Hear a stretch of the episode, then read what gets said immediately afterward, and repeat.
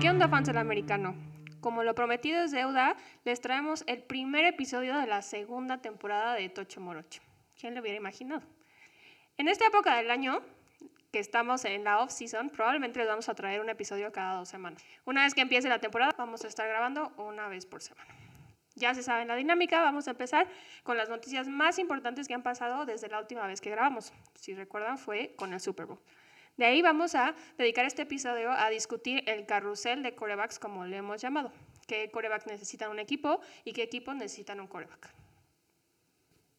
Bueno, como recordarán, antes del Super Bowl, los Rams de Los Ángeles cambiaron con los Leones de Detroit corebacks, dando por hecho a Matt Stafford y a Jared Goff en este movimiento poco esperado, ya que pues sí había algunos ruidos de que Jared Goff podía cambiar de equipo, pero parecía algo muy lejano y difícil de creer que el coach Sean McVay se deshiciera de Jared Goff, quien los había llevado a un Super Bowl hace apenas dos años. Además de que tenía un contrato multimillonario que podría complicar un poco más las cosas. Y es parte de lo que también influyó en la cantidad de picks que fueron intercambiados, porque realmente los Rams son los que terminan dándole a los Leones una cantidad importante de picks en el draft, con tal de que los Leones aceptaran el contrato multimillonario de Jared Goff para pagarle y realmente lo único que reciben los Rams pues es a Matthew Stafford, que pues es un coreback que ya está entrado en años, pero que nunca ha tenido un equipo con el talento que tienen los Rams y que entonces sí es para él un paso hacia adelante en, en, en su carrera y una posibilidad real de competir con un equipo que Podría hasta llegar al Super Bowl. si se Claro, o sea, que pilas. puede ser dominante en, el, en los playoffs y en una de esas, pues hasta dar la sorpresa y llegar a, a un Super Bowl. Y bueno, este trade, en mi opinión, desató el trade del que vamos a hablar ahora. Un trade que también se veía bastante complicado por la cantidad de dinero que se que involucraba. En este caso, el trade posible de Carson Wentz, que ya no estaba nada contento en Filadelfia y parece ser que tampoco Filadelfia estaba ya muy contento con él, aunque bajo su liderato llegaron a- y ganaron el primer Super Bowl de la franquicia. Sí, este es un trade también muy similar a lo que sucedió con Jared Goff y además de todo los paralelismos no terminan ahí, ya que además de todo son los primeros corebacks eh, drafteados en, la, en el draft de 2016. Ambos tienen el mismo destino esta temporada, que es justamente tener un trade después de haber firmado un contrato multimillonario con el equipo que los drafteó y después de haber llevado a sus respectivos equipos a Super Bowls. Finalmente, a los pocos años de haber logrado esta hazaña, ambos equipos quedan desencantados de su coreback y deciden dejarlos ir y buscar nuevos Horizonte. horizontes con alguien con características diferentes. La verdad es que el caso de Carson Wentz es muy interesante ya que hay rumores de que tenía varios meses de no hablarse con el staff de cocheo y en particular con Doug Peterson, que era el head coach de las Águilas de Filadelfia. Y esto obviamente no tiene un buen impacto en, en el equipo y además de todo, pues repercutió en los malos resultados que tuvieron las Águilas de Filadelfia y Carson Wentz en el campo de juego durante la temporada 2020, que realmente fue muy, muy pobre para, para él. Las Águilas de Filadelfia realmente eran un equipo que daban pena hasta que decidieron Como todos los de su división, la verdad. Jalen Hurts como coreback titular y pues realmente cambiar un poquito el rumbo de la temporada a pesar de que al final en el último juego decidieran aventar todo por la borda y dejarse perder contra Washington para que Washington ganara la división, que parte de todo esto pues dejó ver el muy mal ambiente dentro del, del vestidor que se vivía en Filadelfia y es parte también de lo que pasó con Carson Wentz, o sea, realmente se dice que no era un jugador que estaba siendo respaldado por los jugadores dentro del vestidor, que había algunos favoritismos por parte de la gerencia del equipo y eso no fue bien visto hasta que lo fueron empujando hasta dejarlo fuera del equipo prácticamente y finalmente con el cambio del staff de coacheo, que además de todo me parece que es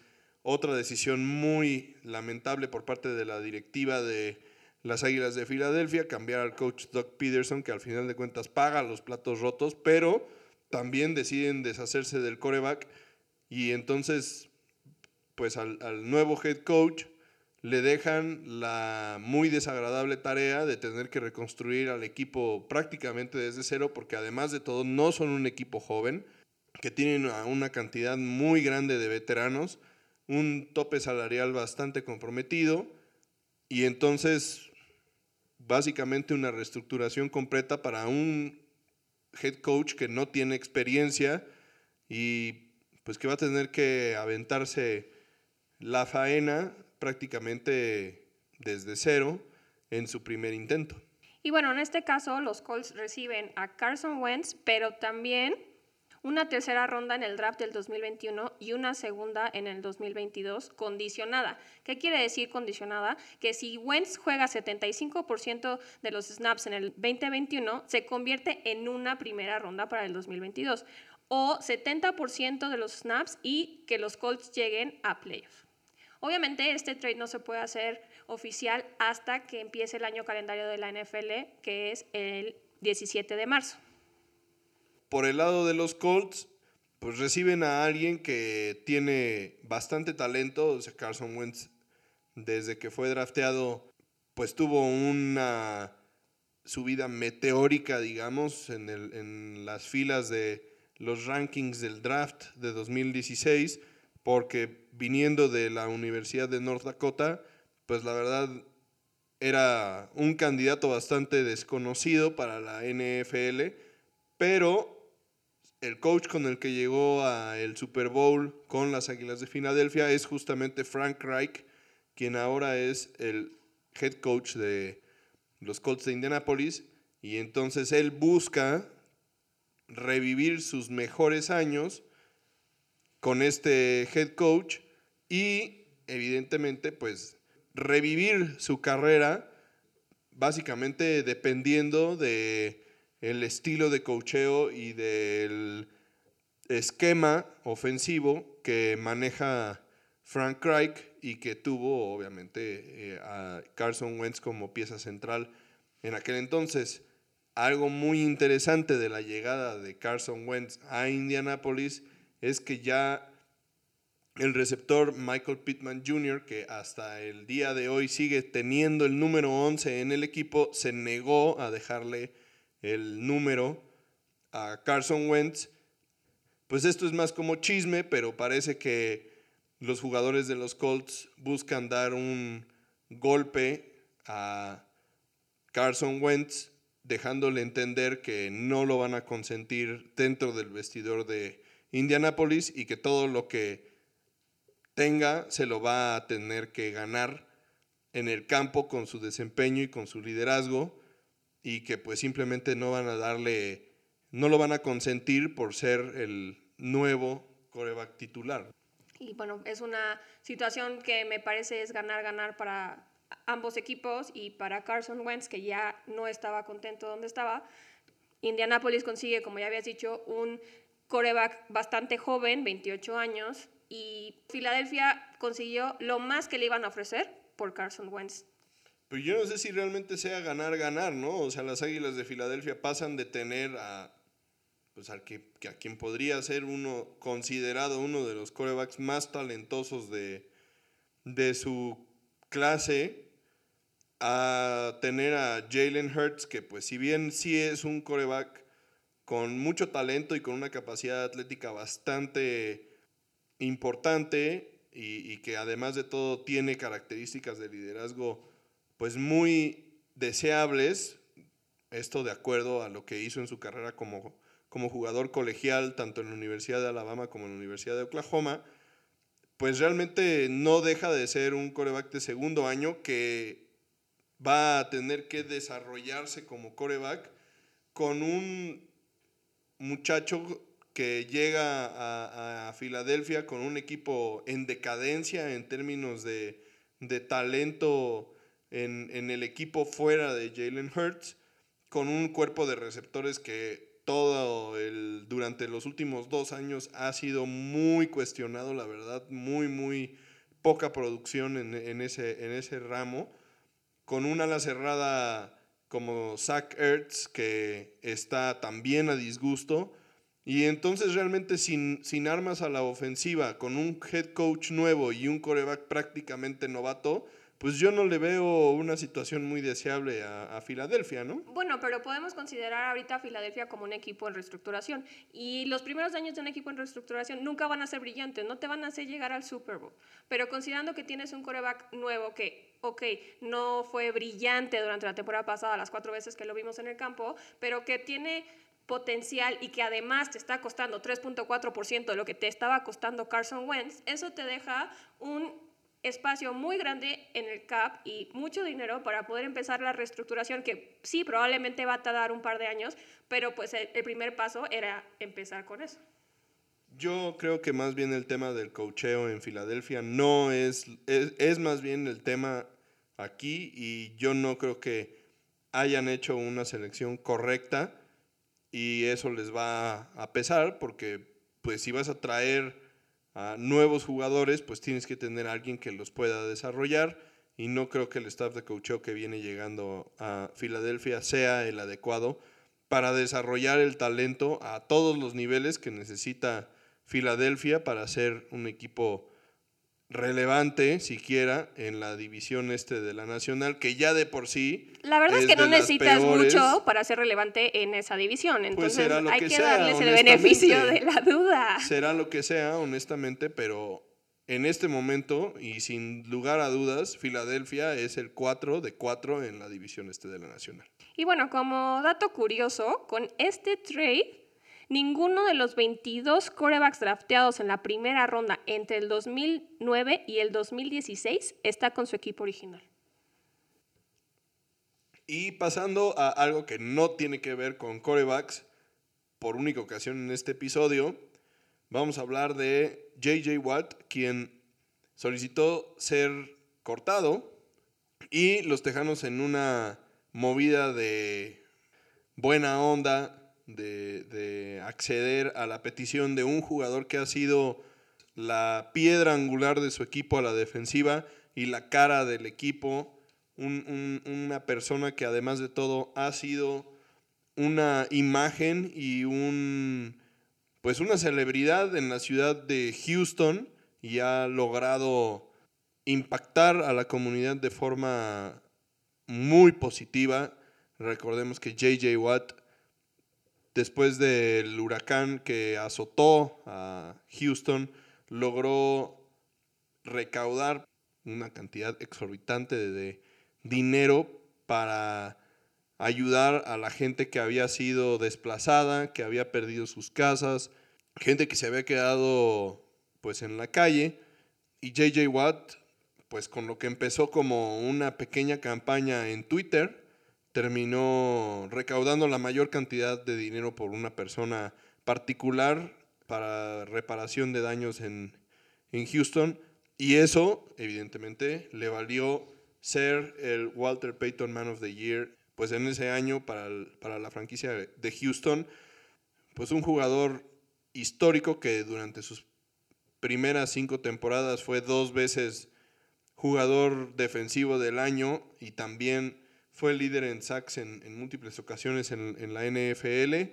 Finalmente, pues evidentemente con la edad que tiene JJ Watt y la baja de juego que tiene y las lesiones que ha sufrido durante los últimos años, todo esto ha influido en que haya solicitado ser liberado o cortado para buscar algo mejor, un equipo donde él se sienta un poco más cómodo y, esta, y esto solamente pues viene a sumarle puntos en contra a la directiva de Houston que francamente desde que falleció su primer dueño, Bob McNair, las cosas han venido hacia abajo como montaña rusa en términos del ambiente dentro de la, de la organización la verdad ha sido increíble que varios de sus jugadores que han sido referencia durante los últimos años ya estén buscando o hayan salido de la organización. Recordemos que DeAndre Hopkins también salió el año pasado en un trade bastante extraño donde no recibieron nada a cambio por él. Ahora JJ Watt, pues este es un ejemplo, digamos, de decencia por parte de la franquicia para que JJ Watt pueda buscar con quién jugar la próxima temporada. Sí, como bien dices, aunque no está en su prime, aunque ha tenido mejores momentos, porque pues ya tiene dos temporadas sin conseguir más de nueve sacks, todavía tiene muchísimo talento y además es un muy buen líder en el campo, ¿no? Entonces, si consigue un lugar donde le puedan ofrecer una defensa de muy buena calidad, él puede hacer maravillas con esa defensa. Entonces, podría incluso llegar a un Super Bowl si llega, si escoge el lugar correcto para desarrollar su, su talento. En este momento, pues tal vez JJ Watt no sería un titular de, de tres downs, digamos, o sea, de jugar primero, segundo y tercer down con las obligaciones que eso implica en el juego por tierra y en el juego por pase.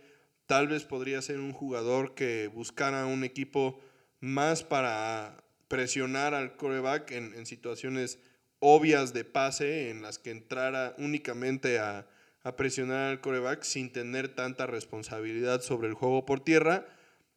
Pero también por otro lado, yo no dudo de que JJ Watt todavía tenga capacidad para seguir jugando o teniendo un rol muy importante dentro de, de alguna defensiva en la NFL, ¿no? Ni tú ni nadie, porque en el momento en que se anunció que era agente libre, muchos, muchos, muchos equipos han empezado a llamar a JJ Watt para pues intentar convencerlo de que se una a su equipo.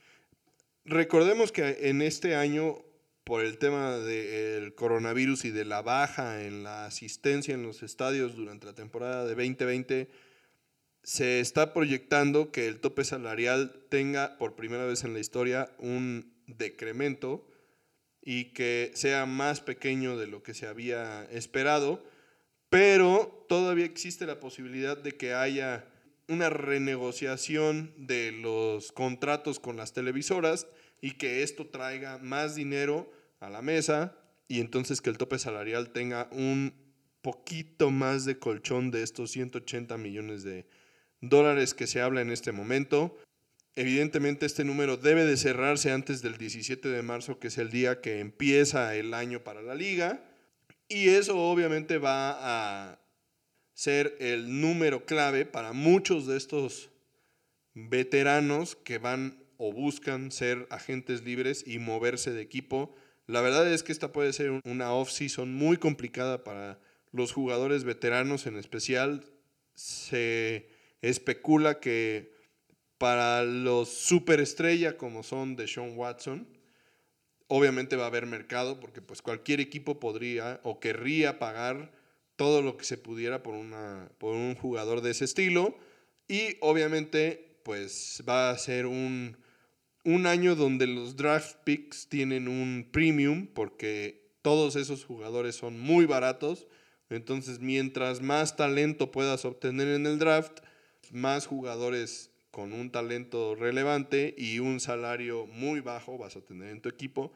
Y los sacrificados van a ser los veteranos de medio pelo o ya un poco más grandes que podrían tener que moverse de equipo y conformarse con un salario muy bajo por el simple hecho de jugar. Pero obviamente este no es el caso con JJ Watt, quien acaba de firmar un contrato por 31 millones de dólares por dos años con los Arizona Cardinals.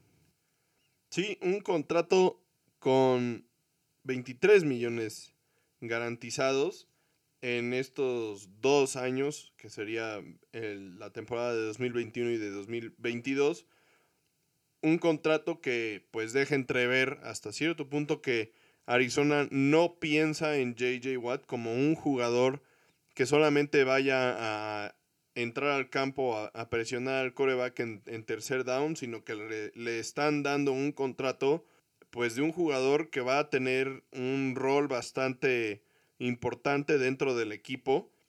Seguramente será pareja con Chandler Jones, que es su pass rusher más laureado, digamos, en, en el equipo de Arizona, y buscará que estando cerca de, de, Chandler Jones, pues le quite un poco de presión en la, en la línea ofensiva y que él tenga algunos matchups uno a uno contra linieros ofensivos en vez de estarse enfrentando a, a dos contra uno constantemente. O tres contra uno, que es lo que está acostumbrado, ¿no? Porque a fin de cuentas en este equipo las ofensivas van a tener que ajustar porque como bien dices tienes a dos pass rushers muy imponentes entonces por fin va a tener un poco de libertad para moverse y poder quitarse a una sola persona.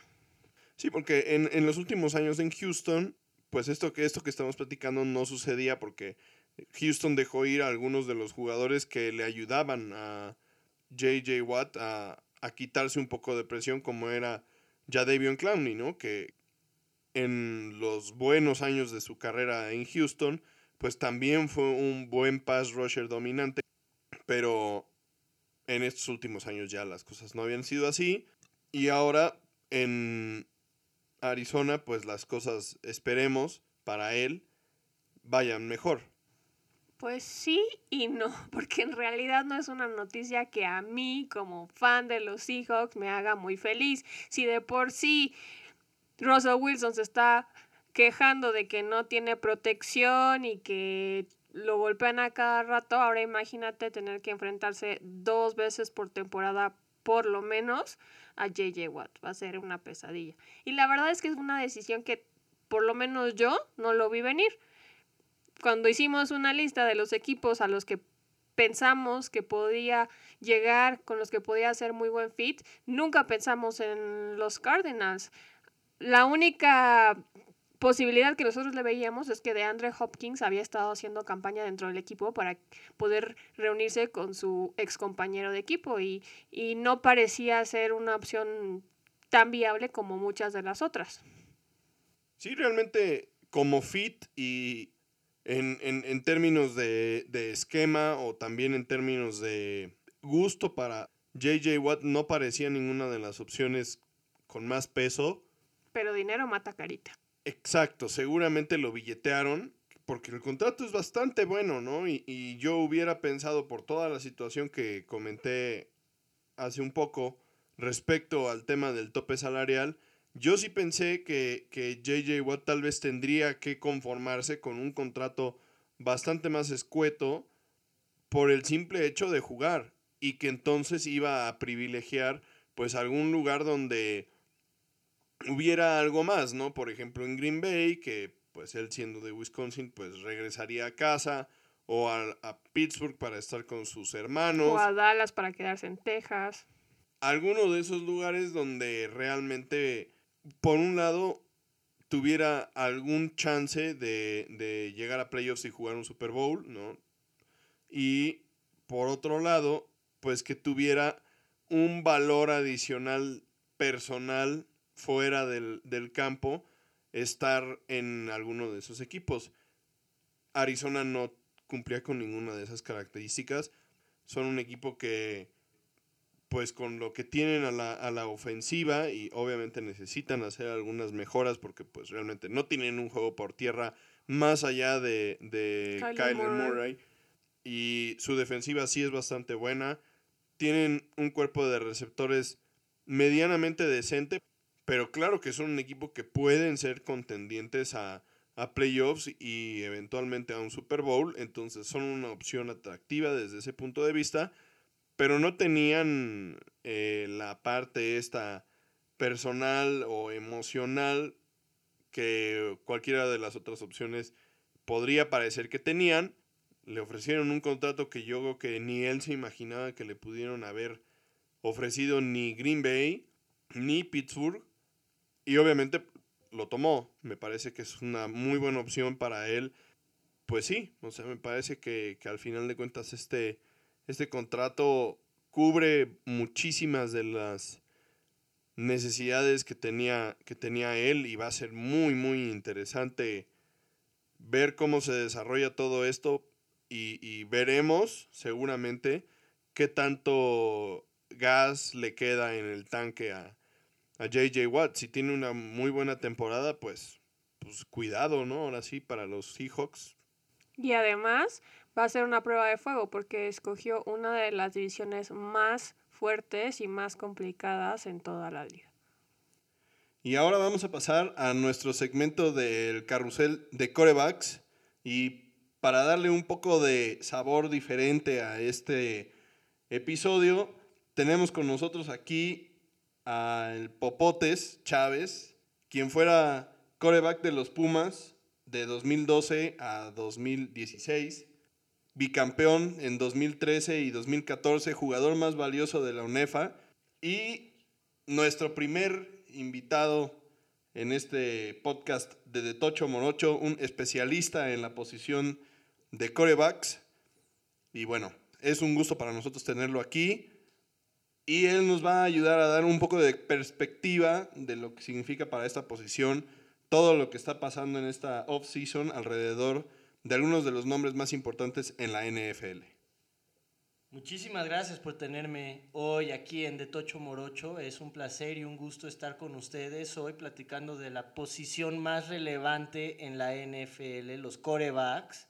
Muchas gracias Popotes por acompañarnos y ahora sí ya vamos de lleno con este análisis de corebacks y equipos que tienen algún tipo de necesidad. Vamos a empezar hablando de uno de los corebacks que nos ha mantenido en ascuas durante todo este tiempo, Drew Brees. Con respecto a Drew Brees, es un jugador de súper alto calibre que ha tenido una carrera excepcional durante muchísimos años. Ha sido uno de los corebacks más consistentes en estos últimos 20 años.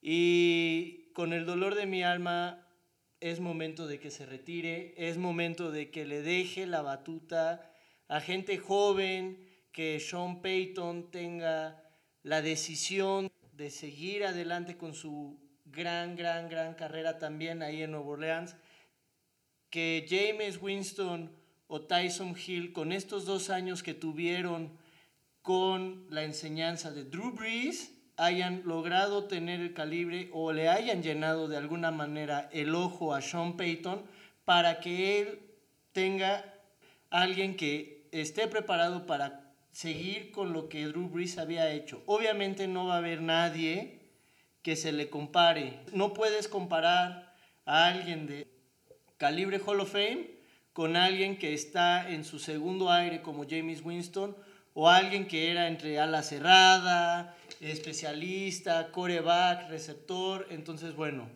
yo creo que los Santos tienen mucho que trabajar.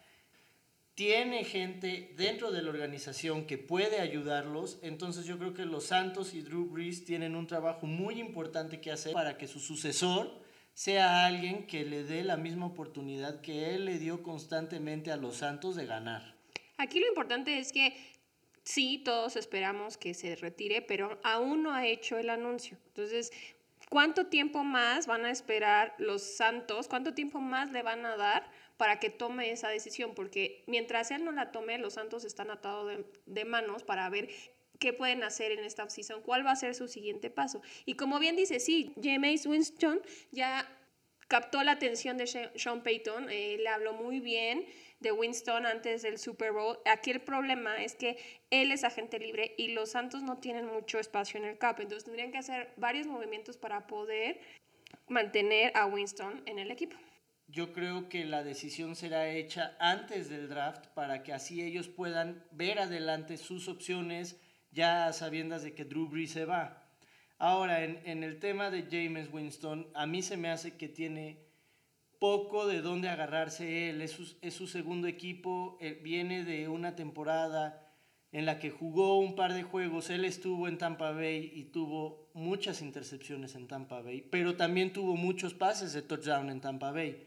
Entonces yo creo que James Winston podría tomar una estrategia un poco conservadora dentro de este contrato que puede ser algo parecido a lo que hizo Cam Newton, tener un, un, un contrato de bajo impacto en el CAP, varios bonos o compensaciones dependiendo de hasta dónde lleguen, pero más que nada es ganarse su oportunidad de volver a ser titular. Él es un, un, coreback que en colegial ganó el campeonato nacional, en Tampa Bay los llevó a ser de un equipo medio medio a un equipo que fue en su tiempo ganador un par de temporadas. Ya después otra vez bajaron el nivel, pero lo más importante es la flexibilidad que ahorita tienen los Santos por esta situación. Yo creo que James Winston tiene de dónde agarrarse para quedarse en esa organización, que es una organización ganadora, y los Santos tienen un coreback ganador en James Winston si logran retenerlo. Al final de cuentas, creo también es importante comentar que con esta temporada que tuvo detrás de Drew Brees y con Sean Payton como su coach, es posible que aprenda, que, que cambie un poquito la forma de que James Winston veía a la posición de, de coreback y el desempeño, y que eso lo pueda aplicar para hacer un coreback más exitoso. Como bien dice el Popotes, pues si tienes a James que tuvo su última temporada en Tampa, 30 intercepciones y 30 pases de touchdown, pues realmente, por un lado, tiene un techo muy, muy alto, que es sus pases de touchdown, y por otro lado, pues tienes que intentar ayudarle a que disminuya un poco esas intercepciones para que no te cueste partidos, ¿no? Y, y creo que por ahí en la experiencia que tiene Sean Payton y lo que le pudo haber aprendido a Drew Brees, le pueden ayudar para quedarse con este puesto de, de titular en Nueva Orleans. Aunque a mí me parece que ninguno de los dos, ni Winston ni Hill, son opciones a largo plazo para los Saints. Pues es que al final de cuentas tendrían que buscar otra opción. En este momento, a corto plazo y con la situación como está, realmente su única otra opción sería que Russell Wilson obligara a Seattle a que lo, lo cambiaran y que entonces los Santos participaran de forma activa para que Wilson llegara a Nueva Orleans y que entonces se quedara ahí, porque Pero realmente si no no tienen espacio en el cap para pagarle a Winston, ¿cómo van, ¿de dónde van a sacar el dinero para pagarle a alguien como Russell? No, o sea, si realmente te interesa, pues encuentras la forma, cortas otros jugadores o lo que sea, ¿no? Pero al final de cuentas tampoco ellos no tienen una posición en el draft que les ayude a conseguir un coreback con suficiente talento para sustituir a Drew Brees a largo plazo. Entonces, tendrían que buscar alguna otra opción o tendrían que esperar a otro draft más adelante para realmente intentar conseguir a alguien con más talento de lo que realmente tienen ahorita. La verdad es que por el momento parece que la opción para 2021 es James Winston o Taysom Hill. Bueno, el siguiente coreback del que queremos hablar en condiciones especiales también en esta ocasión es de Russell Wilson. ¿Por qué en condiciones especiales? Porque se ha empezado a hablar de la posibilidad de que salga de los Seahawks porque no está muy contento con la protección que le han dado durante las últimas temporadas. Ya está cansado de que le peguen y no tener el tiempo que tenía al principio para hacer su magia. Entonces, pues sí, se empieza a hablar de que no está contento, que ya tiene diferencias en pues lo que espera de los Seahawks con Pete Carroll, pero todavía no hay nada seguro. Pues realmente su molestia viene de que no ha tenido una línea ofensiva que realmente lo pueda proteger y que el talento a su alrededor pues, se ha visto disminuido, en especial en la línea ofensiva, y eso dio para que se hicieran algunos comentarios medio extraños, ¿no? Enigmáticos, vamos a decir. Y eso todo llevó a toda esta especulación de que posiblemente los Seahawks estuvieran, o más bien él estuviera obligando a los Seahawks a buscar equipos que pusieran propuestas para que lo, lo cambiaran. Que no han faltado, ya más de 10 equipos les han hablado a los Seahawks preguntando si en verdad están interesados en un trade.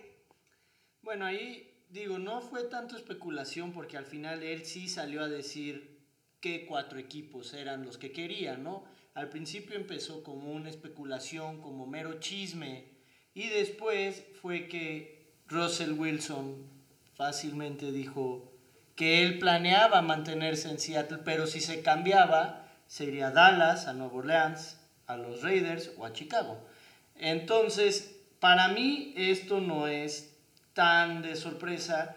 Ya en algún otro momento, un par de años atrás, también se había dado este mismo asunto con Russell Wilson de que estaba buscando irse a algún equipo en Nueva York por su esposa Ciara, que es una artista, cantante, pero eso quedó en mero chisme. Al final le dieron un nuevo contrato, le pagaron lo suficiente como para que se quedara ahí y se acabó. Otra vez esto es recurrente, ahora por, lo, por algo meramente de fútbol.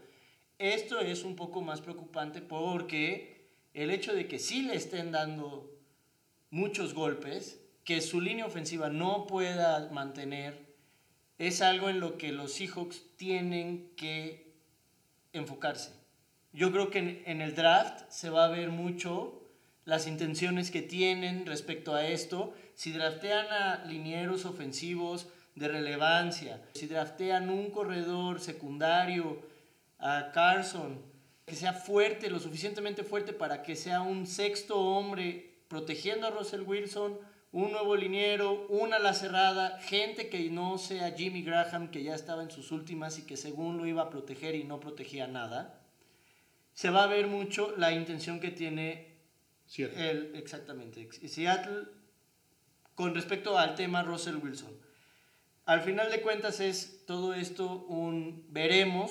Y realmente no hay mucho más de qué hablar hasta que algo pase. Si no, lo único que nos daremos cuenta es que probablemente en el futuro cercano Russell Wilson tenga un nuevo equipo. Que sería una lástima porque tanto él como los fans de los Seahawks lo veríamos retirado en los Seahawks, ¿no? Que sería pues lo ideal para todos.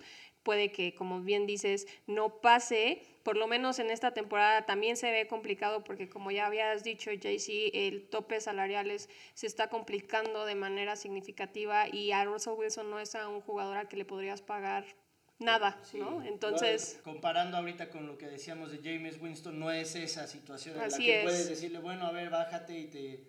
Quitando el hecho de que sí salió a decir equipos, se me hace un poco como el chisme del año pasado cuando Green Bay decidió draftear un coreback y todos dábamos casi por hecho que para esta temporada ya no hubiera estado ahí Aaron Rodgers y salieron a decir que Aaron Rodgers era su coreback. Entonces, esto puede ser meramente un comentario y quedará como un trago amargo en lo que vino a ser buen contenido para la pretemporada, pero mal contenido para la postemporada. Y pasando a la situación de los corebacks de los Steelers, la verdad es que en esta situación vemos que Ben Roethlisberger seguramente va a seguir en el equipo porque tampoco tienen una opción viable fuera de Big Ben, a pesar de sus 39 años, múltiples lesiones y, la, y realmente la falta de capacidad que se le vio al final de la temporada para desempeñarse de forma efectiva, pues honestamente creemos que esta es su mejor opción de los Steelers como equipo en, al corto plazo, en lo que ven si Mason Rudolph o Dwayne Haskins realmente muestran el nivel que deben de tener para un coreback titular. Y en caso de que no, seguramente en la off-season de 2022, pues seguramente buscarían a alguien que le cambiara la, cara a la situación y finalmente pudieran decirle adiós a Roethlisberger que, que pues ya entre, entre el desempeño dentro del campo y su edad no se ven como una opción viable pues ni siquiera al mediano plazo, ¿no? Vamos, todavía hasta para 2021 parecería no ser la opción indicada. Yo pensaría que ya se tendría que retirar está haciendo hasta lo imposible por quedarse un año más. No creo que sea la mejor opción para nadie, ni para el equipo, ni para él. Cuando tú entiendes que ya estás haciendo todo en tu capacidad física y nada más no lo logras, realmente yo creo que debería de considerar también el retiro. No lo va a hacer, vamos a ver otro año a Rotlisberger, probablemente vamos a ver otro año de los Steelers parecido al que fue este año, puede ser que empiecen muy bien o empezaron un poco mal. Despierten un Despierten, poco más adelante. probablemente por la división, su división se puede poner muy dura, el regreso de Burrow, los Browns cerraron muy bien y está Baltimore ahí, entonces puede que se convierta en un desastre o que sea una temporada más de los Steelers, ¿sabes? Y bueno, en una de las historias más interesantes de lo que va de esta offseason, tenemos a Deshaun Watson, quien como ya habíamos mencionado ha solicitado ser cambiado del equipo de Houston. Evidentemente, para Deshaun lo ideal sería que lo, que lo cortaran, que lo dejaran ir y que él pudiera elegir a qué equipo se podría ir, pero los Tejanos obviamente no van a hacer ese tipo de tontería. Además que él tiene un contrato hasta el 2025 con una cláusula de no trade, entonces... Pero eso más bien lo que significa es que él puede decidir a dónde se va. En ese sentido, la verdad es que esa parte del contrato de Deshaun Watson fue muy inteligente porque en este caso, donde él está exigiendo ser cambiado, él puede escoger los equipos o el equipo al que finalmente va a terminar yendo. Y la verdad es que a pesar de que Houston se ha mostrado muy poco interesado públicamente en cambiar a Deshaun Watson, pues hay varios equipos candidatos y la verdad es que algunos parecen ser mejor fit y otros pues simplemente tienen un montón de capital que pueden aventar y que evidentemente los hace candidatos para, para el trade. Digo, ahí al final de cuentas los tejanos no tienen para dónde moverse, no tienen. O sea, realmente tienen que hacer algo para ponerse las pilas y tradearlo porque él salió a decir específicamente que no planeaba volver a jugar un down con los tejanos. Hace unos días todavía tuvo una reunión con su head coach, la cual le reiteró, nuevo head coach, que él no iba a jugar en los Texans. No, y está dispuesto a que lo multen para, con Él tal de que lo ya dejen ir. está fuera. Realmente es una situación única en la NFL, el cual un coreback que es franquicia, que es, eh, esté pidiendo un trade en una franquicia en la que realmente hicieron las cosas muy mal, merecido el trato que les está dando eh, de Sean Watson a los Texans después de dos, tres años que realmente fue de golpizas y malos, malas decisiones administrativas, quitándole su mejor receptor, este, tradeando sus corredores, a sus armas, dejándolo solo. JJ Watt se lo dijo al final de esta temporada, desperdiciamos un año, todos estamos de acuerdo que Deshaun Watson es un talento único desde que salió de colegial y realmente tiene él su destino en las manos y para mí eso es algo que puede hacer de un equipo perdedor un equipo ganador con solo aterrizar a Deshaun Watson. Bueno, ¿y tú, Popotes, a dónde creerías que se podría ir? ¿Cuál sería su mejor fit para ti? A mí en lo personal creo que los 49ers es el equipo más tentador. Tienen una defensiva excepcional, la cual podría perder un poquito de fuerza, digámoslo así, porque debería, habría en las pláticas de trade algún tipo de cambio de algún jugador defensivo, yo creo. Y Jimmy Garoppolo, que realmente que, que para los 49ers el dolor sería dejar ir a alguno de sus defensivos que son muy buenos. Y Garoppolo sería nada más como liberarse de una presión que tienen ahí. O sea, Deshaun Watson en los 49ers lo convierte rápidamente en una, en una de las divisiones más duras, con los Rams, con los Seahawks, con Arizona.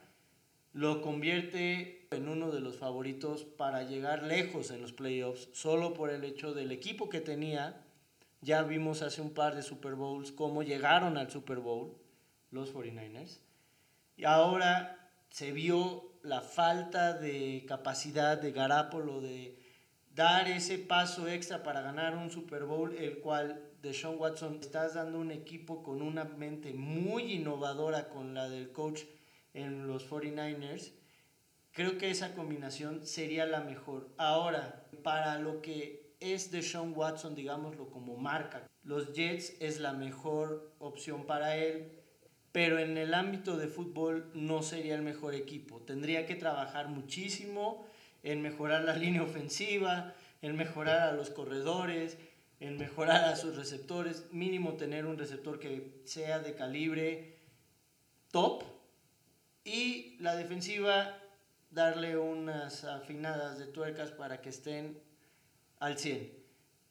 Otras opciones podrían ser los Bears, los Dolphins, realmente las Panteras.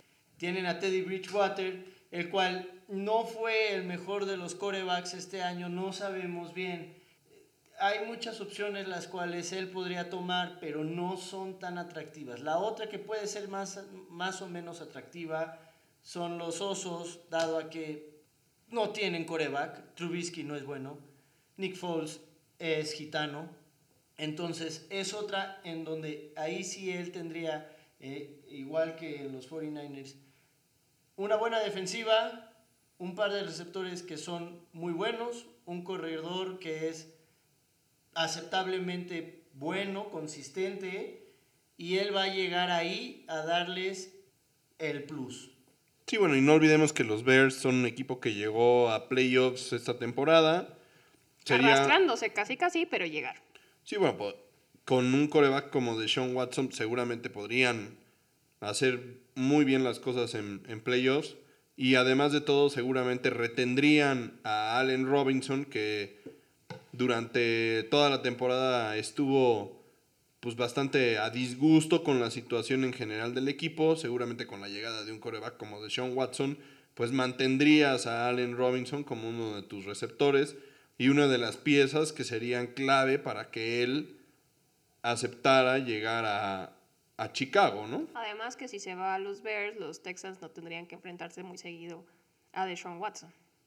Aquí la clave a mí me parece es quién tiene el dinero suficiente o el capital de draft suficiente para tentar a los tejanos, ¿no? Porque, como ya dijimos, ahorita el dinero es complicado, pero pues sí hay mucho capital en el draft. Por ejemplo, los Jets, que ya mencionaba Popotes, tienen un segundo pick en el draft en la primera ronda y un, y un 23 que podría servirles para... Además de que tienen un segundo pick en la primera ronda del próximo año, entonces ellos podrían deshacerse de dos primeras rondas y todavía mantener sus dos primeras rondas.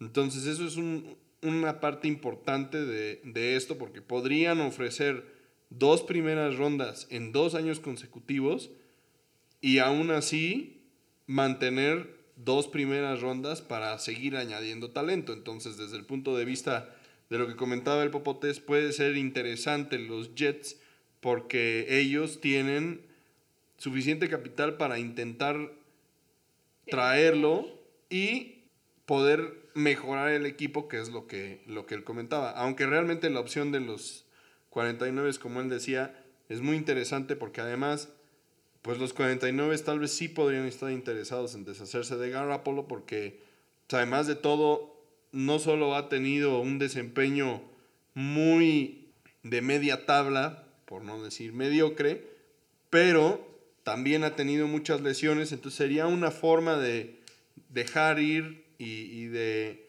deshacerse de Jimmy Garoppolo y conseguir a alguien todavía mejor en un equipo que realmente tiene muchísimo talento. Ahí realmente el problema va a ser que la organización, los Texans, realmente saben el valor que tiene Deshaun Watson y van a pedir cosas totalmente fuera de lo normal por Deshaun Watson. Entonces ahí va a estar interesante ver qué tanto están dispuestos a sacrificar por Deshaun Watson, los demás equipos, porque el, el precio va a estar alto. El precio va a estar muy alto. Yo creo que con un jugador y un par de rondas no la van a librar ninguno de los equipos.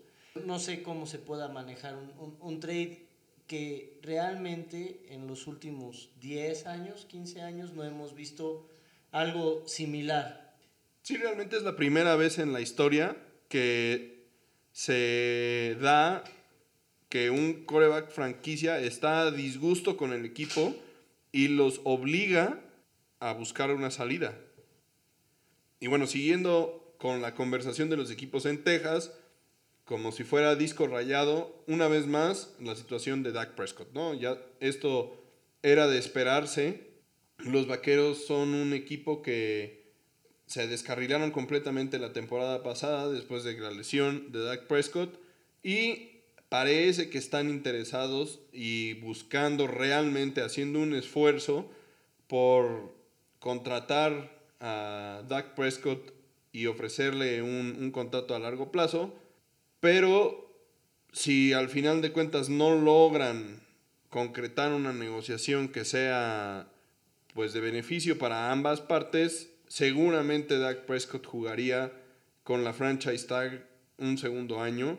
Esto sería, por supuesto, un movimiento que a los vaqueros no les convendría por la cantidad de dinero que tendrían que pagar. De hecho, sería más económico seguramente ofrecerle un contrato a largo plazo que volverlo a firmar por la franchise tag. Pero pues es al final de cuentas, pues lo que hay. Digo, aquí es importante por el comentario que Russell Wilson se acaba de aventar diciendo que uno de los equipos a donde se iría es Dallas. Dak Prescott acaba de perder mucho del, de la mano que tenía en su negociación, entonces puede ser que a Dallas le salga más barato y que técnicamente Dak Prescott quede a largo plazo contratado en Dallas por mucho menos dinero de lo que estaba buscando. Y ahorita está en una situación en la que si Dallas ofrece algo, él lo tiene que tomar automáticamente porque se está jugando su puesto contra un coreback de mayor calibre que probablemente le pueda salir de igual precio o menor a Dallas. Entonces, para mí yo creo que va a acabar ahí Dak Prescott, va a seguir en Dallas, se queda en Texas, pero no por el dinero que buscaba. Y bueno, hace rato mencionábamos que un lugar para Deshaun Watson eran los Jets. ¿Por qué? Porque aún no se han decidido si se van a quedar con Sam Darnold o no. Como ya sabemos, tienen la segunda selección en la primera ronda de- del draft, entonces pues las cosas también se complican porque hay un, un par de quarterbacks bastante interesantes que van a salir del college, entonces podrían haber cambios ahí importantes para Sam Darnold. Evidentemente, cualquier tipo de movimiento que se vaya a hacer por parte de los Jets para intentar que llegue Deshaun Watson tendría que ser un movimiento antes del draft, porque ellos, el capital que tienen, lo tienen en el draft. Entonces, si van a dejar ir draft picks, seguramente también dejarían ir a Sam Darnold como parte del paquete a, a Houston, que esa sería la opción como más clara que se tiene en caso de que Darnold dejara el equipo. En caso de que no, en caso de que no llegara Deshaun Watson a, a- a los Jets, desde mi punto de vista, a menos de que les ofrecieran a, ellos algo por Sam Darnold, que se ve complicado porque honestamente no ha tenido un buen desempeño, yo creo que Darnold se quedaría en el equipo aunque draftearan con la segunda con el segundo pick del draft a un coreback porque serviría hasta cierto punto de mentor y también pues no tendrías que meter a un coreback novato desde el primer momento a jugar y, le das chance de que aprenda. Digo, yo no, yo no sé qué tan buen mentor puede ser Sam Darnold. La verdad, a mí no me gustaría tener de mentor a, Da- Sam Darnold. Es, realmente creo que Sam Darnold tiene su futuro en la, en la línea. Sam Darnold no ha jugado bien. A mí se me hace que ha tenido una mala suerte en estar en los Jets. Es una organización que no tiene nada bueno. Que técnicamente podríamos decir todos que Trevor Lawrence se salvó de estar en una organización como los Jets, pero el problema con Sam Darnold es que si hacen algún trade por Deshaun Watson, si hacen algún trade por Garapolo, si hacen algún trade por algún por Dak Prescott, por cualquier coreback que puedas dar de cambio, los activos que tienen ellos están en el, en el draft. Entonces, imagínate esta situación en la que te estoy dando a Sam Darnold, pero también te doy una de mis primeras picks de este año. Entonces, tienes en tu pizarrón chances de draftear a un coreback. Entonces, puede ser que te den dos corebacks y acabe de segundo equipo, aún así. Probablemente a mí Sam Darnold se me hace que va a acabar más o menos como Josh Rosen, muy alto calibre en el draft, este, hablaban muy bien de él, par de años no logró hacer nada, está de backup. No tengo nada en contra de Sam Darnold, pero tampoco les ha dado mucho como para dónde hacerse. Yo no le veo ningún fit. Los Patriotas podría ser un buen... Justo para allá iba, podrían hacer un contrato como el que le ofrecieron a Cam Newton, por lo menos por un año, para ver en verdad qué, le puede sacar a alguien como Darnold, que no hemos visto pues todo su potencial, como bien decías, por lo pobre que ha sido el desempeño de los Jets en general. Entonces podría ser algo ahí. Y también ahí la cultura que tiene los Patriotas en la cual realmente agarran gente como Sam Darnold y los convierten en gente ganadora, gente que destaca en la posición. Entonces, pues los Jets no van a hacer ningún tipo de trade con los Patriotas. O sea, imagínate que los Patriotas han latigueado a los Jets durante los últimos 20 años y seguramente no se van a arriesgar a darle a los Patriotas a su siguiente Tom Brady para que los vuelva a latiguear por no, los tampoco creo que Sam Darnold sea el siguiente Tom Brady, pero, entiendo lo que dices que no le vas a dar una pieza importante a ¿para qué les vas a dar rival a su siguiente coreback titular prácticamente de gratis, siendo que ellos han sido los creadores de tu pesadillas. Sí, de, de tu sufrimiento durante los últimos 20 años. Bueno, entonces ahí el que puede entrar son los Osos. Es un equipo que tiene fuerte, establecida una defensa buena, la cual lo que buscaban era alguien que supiera lanzar la bola, lo cual Sam Darnold es cumplidor. Vamos a dejarlo en cumplidor. No es malo, tampoco es el mejor, pero cumple. Podríamos decir que puede ser un game manager, no necesita más. Los Bears podrían ser una buena opción, ya que los Bears, como dices, están en una situación muy complicada. Tampoco tienen picks en el draft suficientemente altos como para buscar a un coreback que haga un gran impacto y pues la verdad es que no podría irles peor que como les fue con Trubisky y con Foles, entonces podría ser una buena opción tanto para los Bears como para Sam, Darnold. Puede ser, esa sí puede ser una situación, cualquiera de los dos, los Patriotas o los Bears. Los Patriotas claramente no van a ser, pero bueno, si son, Ojalá y que le vaya muy bien. Otro de esos corebacks que están buscando una nueva casa es Alex Smith, el Comeback Player of the Year. Alguien al que no esperábamos volver a ver en el campo y que nos da mucho gusto que así haya sido. Sí, realmente una historia muy inspiradora. Inspiradora y, y que demuestra el sacrificio, la disciplina, y una realmente fuerza de voluntad para salir adelante muy buena eh, de Alex Smith. Realmente yo creo que el año pasado fue, se lo dieron por el esfuerzo que hizo, pero esta liga acaba siendo un negocio siempre. Realmente no hay un lugar en donde Alex Smith pueda seguir adelante. Yo no creo que vaya a tener equipo este año ni el que viene y acabe de entrenador o se retire y tenga una muy buena carrera después del fútbol americano, pero dejaría técnicamente a Washington sin corebacks. Está Ron Rivera, puede ser uno de los lugares donde puede aterrizar Cam Newton. Sería también uno de los únicos lugares donde yo veo que Cam Newton podría aterrizar.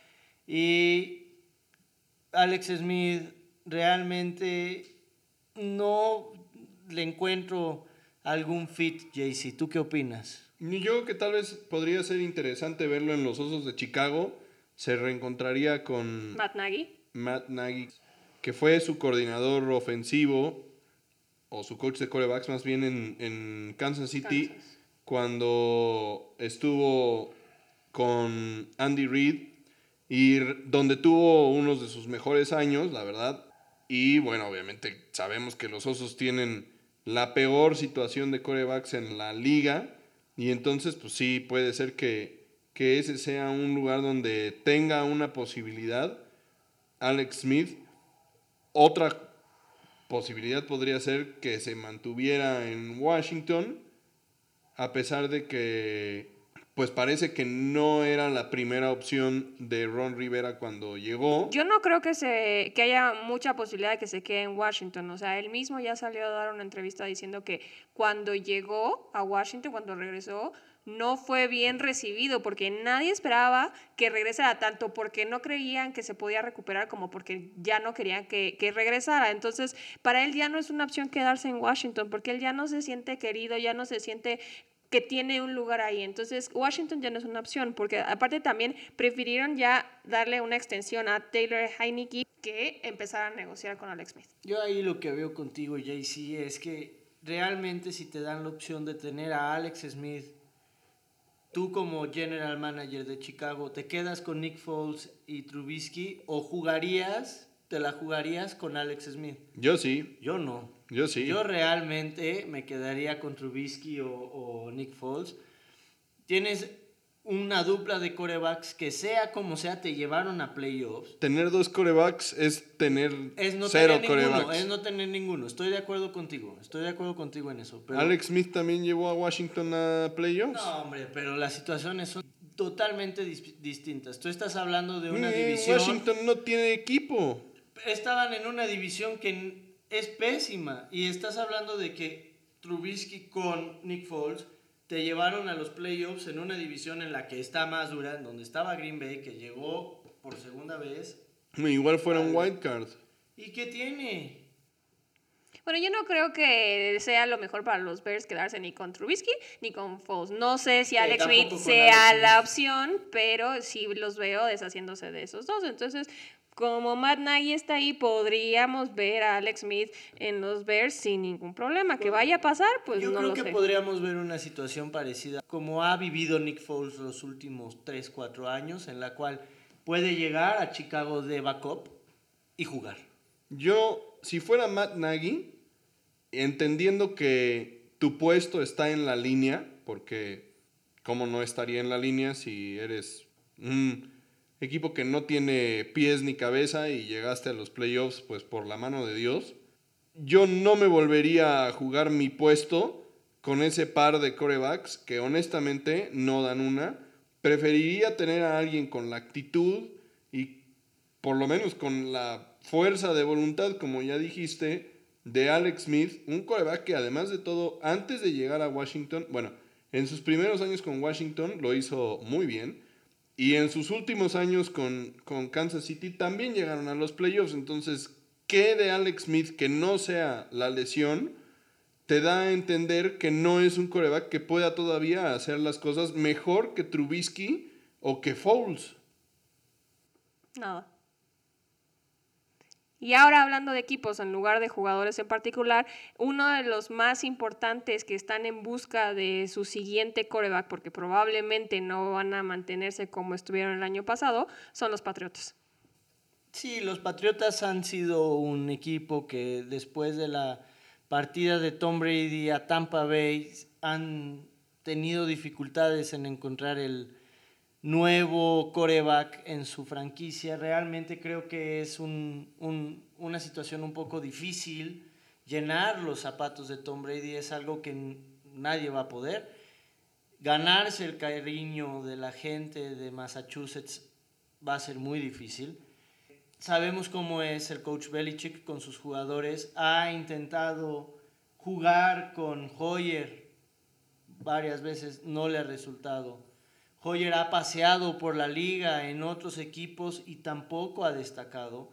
y tienen a Stidham, un jugador de... Don Nadie. Sí, bueno, en Auburn no, la, no, no hizo nada relevante, pero le tiene fe. Aquí entra en juego el trade que el potencial trade que podría haber otra vez con Jimmy Garapolo, que es algo en el que sería una situación que si por cualquier cosa los 49ers no logran hacer una oferta buena por Deshaun Watson, otro de los lugares donde con una ofensiva muy dinámica que se dedica a correr la bola como es San Francisco, un trade entre Garapolo a los Patriotas y puedes mandar a alguien como a Cam Newton en una ofensiva muy dinámica en San Francisco, la cual puede darle esa chispa que necesita para otra vez llegar al Super Bowl. Otra vez Cam Newton podría estar en un contrato de estos de un año, el cual en San Francisco podría ser la letra de cambio que puede usar los Patriotas para salirse de ahí y tener a Garapolo. Yo no creo que haya una forma en la que con Stidham o en su caso Hoyer la puedan armar. Aquí la clave para los Patriotas es que sus esquemas y la forma de jugar que a ellos les gusta es tanto lanzar pases al fondo del campo como los play actions. Entonces, para conseguir un coreback tienen que tener eso en mente, o sea, porque eso es lo que le gusta lanzar a Belichick. Entonces, necesitamos a alguien que sea bueno con el play action y Garapolo pues ya sabemos que lo es, ¿no? Entonces, como bien dices, es una muy buena opción para los Patriotas. Otra de las opciones que sonaban bastante era Marcus Mariota, que ahorita está de backup en Las Vegas y que sonaba bastante bien y que podía ser un muy buen fit para los Patriotas, pero aquí la parte complicada es que tiene incentivos muy caros en su contrato. Entonces, ese interés que se había demostrado y que empezaba a sonar ha bajado un poco por estas cuestiones. Yo creo que Marcus Mariota es uno de esos talentos que tienen desperdiciados en la NFL. Yo creo que Marcus Mariota es un coreback de excelente nivel, el cual podría ayudar a muchas franquicias en estos momentos. Y a mí se me hace un excelente eh, fit. Digo, el problema con los in- incentivos es que pues los Patriotas no pagan ese tipo de cosas, son muy reservados y poco agresivos en ese tipo de, de tratos. Realmente Marcus Mariota a mí me agrada, me agrada también para muchos otros equipos, pero alguien que de hecho jugó el año pasado y que le pidió a su equipo en el que estaba que lo dejaran ir para probar la agencia libre es Andy Dalton, que realmente es otro de los corebacks que tiene mucho talento, que es un coreback que ha probado que es constante en la liga y que les puede caer de regalo a los Patriotas. Que es lo que más les gusta, ¿no? Porque ellos y a Belichick no les gusta gastar mucho dinero en jugadores. Eso no es la forma con la que Belichick maneja su equipo. Y realmente, hablándolo en, en temas este, muy concretos, Andy Dalton no tiene nada. Entonces es un, es un, este, Agente libre. es un agente libre el cual no, no, no tiene mucho de, de, de dónde jalar para exigir un contrato de alto calibre. Entonces, esa sí es una situación en donde Andy Dalton puede sacar lo mejor de, de los Patriotas y los Patriotas pueden sacar lo mejor de él. Realmente, Andy Dalton tiene calibre como para, en un esquema Belichick, llenar los, los, los zapatos de, de Tom Brady. No estoy diciendo que va a ganar la cantidad de campeonatos que ganó, Ni pero que sí- sea su no, siguiente franchise quarterback. no, pero que va a dar, les va a dar una buena oportunidad de ganar y los Patriotas tienen que entender que ya no son el equipo al que todos se enfocan a ganarle. Si ellos quieren volver a tener ese estatus, tienen que entender que el coreback es fundamental. Andy Dalton es una buena opción, Marcus Mariota es una buena opción, el trade con Garapolo es una buena opción. Cualquiera de ellos pueden volver a meter a los Patriotas a donde ellos quieren estar. No quiero asegurar, pero estamos diciendo que los Patriotas están a un coreback de distancia de ser igual de dominantes a como eran antes. Pues después de ese tremendísimo comentario respecto a los Patriotas con el que nos deja el Popotes, lo despedimos y le agradecemos mucho haber participado en este primer episodio de la segunda temporada de, de Tocho Morocho. Y también nos despedimos de todos ustedes, nuestros fans. Esperamos les haya gustado y bueno, pues regresaremos pronto con algunos otros episodios. Muchas gracias por escuchar. Gracias Popotes por estar aquí con nosotros. Te esperamos en un próximo episodio que quieras venir. Siempre vas a ser bienvenido. Muchas gracias a ustedes por tenerme hoy aquí en su estudio. Una experiencia inolvidable, la cual aprecio mucho y espero que estas colaboraciones se puedan hacer seguido, analizar corebacks del draft, corebacks y más corebacks. Gracias por escucharnos. No olviden buscarnos en Facebook, en nuestra página de Tocho Morocho, contactarnos en nuestro correo electrónico de tochomorochopod.gmail.com con cualquier duda, duda, sugerencia, comentario que tengan. Y recuerden compartir con todos amigos, familiares, parejas, etc. Nos vemos dentro de 15 días. Bye.